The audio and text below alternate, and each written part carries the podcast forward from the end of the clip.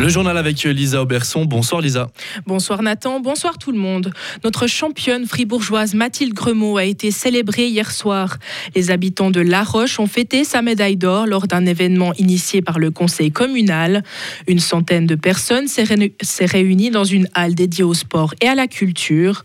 Durant la cérémonie, Mathilde Gremaud a partagé sa joie et a fièrement présenté sa médaille à son public. Le liquide déversé hier dans le bâtiment du tribunal d'arrondissement à Vevey a été analysé. Il contenait de l'acide butyrique. On trouve cette substance notamment dans du beurre rance, du parmesan ou encore le contenu gastrique. Ce liquide est sans danger pour la santé. Il est souvent utilisé lors d'actions perturbatrices pour son odeur nauséabonde. Les motivations de l'auteur ne sont pas connues. Le Conseil fédéral veut faciliter le travail des humanitaires actifs en Syrie après le séisme.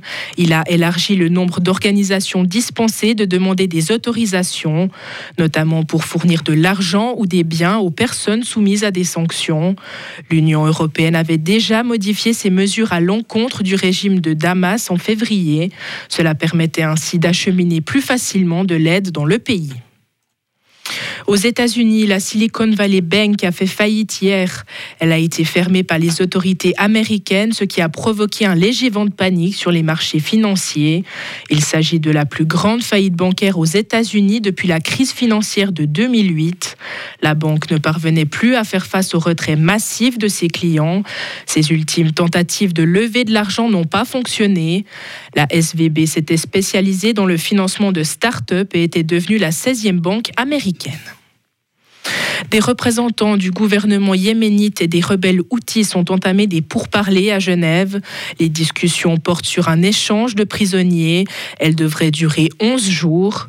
Un accord conclu en 2018 stipule que les parties doivent libérer tous les prisonniers sans condition.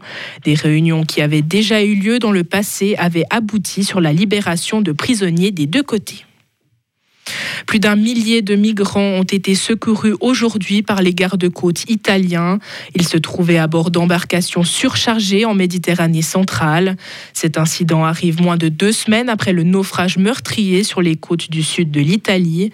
Cette tragédie avait choqué le pays et suscité de vives critiques contre le gouvernement d'extrême droite de Giorgia Meloni. En Indonésie, le mont Merapi est entré en éruption aujourd'hui. C'est l'un des volcans les plus actifs au monde.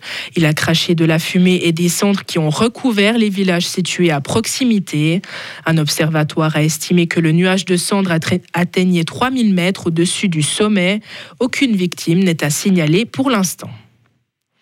Et Joe Biden a choisi de nouvelles couleurs pour Air Force One. Pour les deux avions en construction, il a opté pour du bleu clair et du blanc, des couleurs classiques instaurées par John Kennedy il y a plus de six décennies. Les nouveaux appareils devraient être livrés en 2027. Retrouvez toute l'info sur frappe et frappe.ch.